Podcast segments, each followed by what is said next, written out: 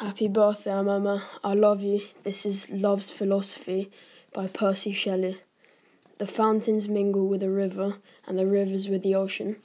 The winds of heaven mix forever with a sweet emotion. Nothing in the world is single, all things by a law divine. In one spirit meet and mingle, why not I with thine? I see the mountains kiss high heaven, and the waves clasp one another. No sister flower would be forgiven if it disdained its brother. And the sunlight clasps the earth, and the moonbeams kiss the sea. What is all this sweet work worth if thou kiss not me? I love you.